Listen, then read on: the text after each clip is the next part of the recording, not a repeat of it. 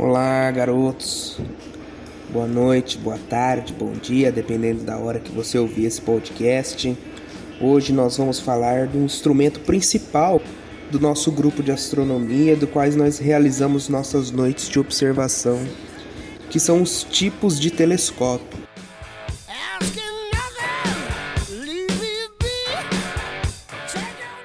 Existem três tipos de telescópio os refratores, refletores e os catadióptricos.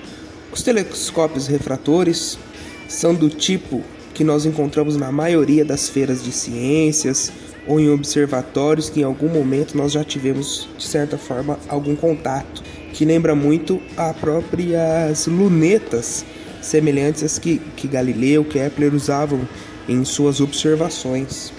O refrator é o modelo que vem na maioria da cabeça das pessoas quando nós dizemos que nós estamos utilizando um telescópio. Você que está acompanhando esse áudio pode depois acompanhar na nossa página do Facebook e do Instagram imagens que classificam né, dos tipos de telescópio que nós vamos comentar agora. Eles são formados por um tubo longo, onde em uma das extremidades está uma lente objetiva e do outro lado o adaptador para colocar uma lente que nós chamamos de ocular exatamente onde nós posicionamos nossos olhos para fazer observação. O funcionamento dele é bem simples, pois a lente recebe a luz e a direciona para essa lente objetiva. Para entender melhor, fica mais fácil você observar nesse instante a imagem 1 da nossa postagem. Esse tipo de telescópio é muito famoso por conseguir uma definição de imagem muito boa, com certa nitidez e até certo contrastes excelentes quando comparado a lunetas simples. Eles exigem menos manutenção por meio de seus usuários e por ser um modelo fechado, ele sofre menos com a condensação do ar dentro do próprio tubo. Porém, ele é um instrumento muito limitado. Geralmente são modelos preferidos por astrônomos que observam apenas as luas e alguns planetas, de mais fácil manuseio, que você pode encontrar, por exemplo, nos grandes sites comercialização desses tipos de telescópio. Porém, para uma boa imagem, você tem que ter um telescópio refrator muito, muito grande. Isso demanda um valor bem mais alto, bem mais caro para esse material. Mesmo assim, eles passam a ser considerados de pequeno porte. Objetos do céu profundo, como galáxias e outros aglomerados, não são tão fáceis de ser observados com a ajuda desse telescópio. E por isso, com esse grande tubo, exige uma montagem muito muito rígida, muito estável, até para você facilitar acompanhar o movimento do astro observado.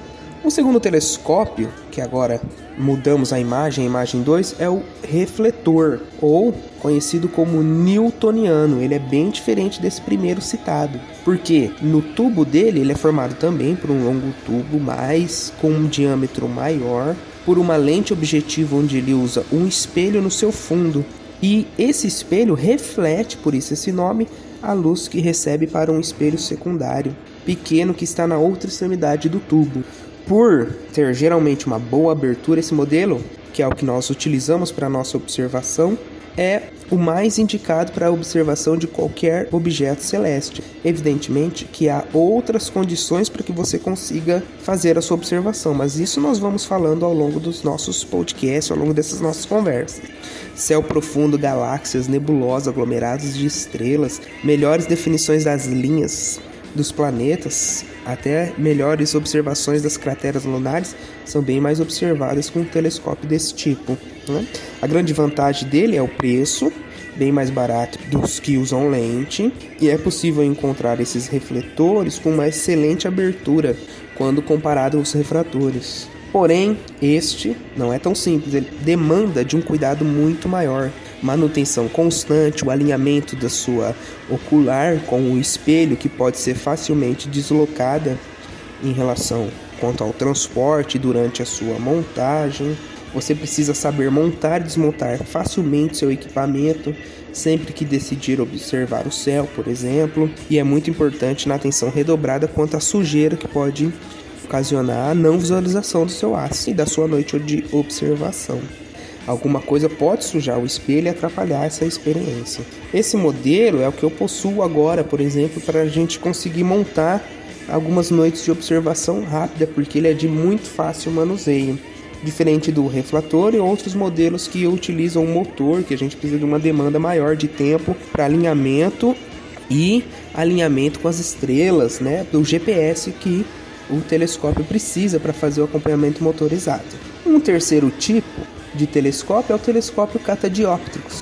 Esse modelo, que é a terceira imagem que você acompanha na nossa postagem, é um modelo formado por uma mistura dos dois telescópios citados anteriormente, o telescópio refrator e o telescópio refletor.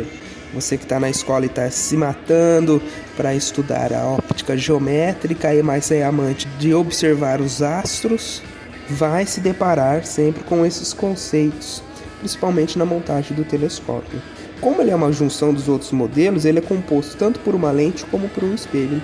O funcionamento dele, apesar de se assemelhar aos dos demais, ele se torna um pouco mais complexo.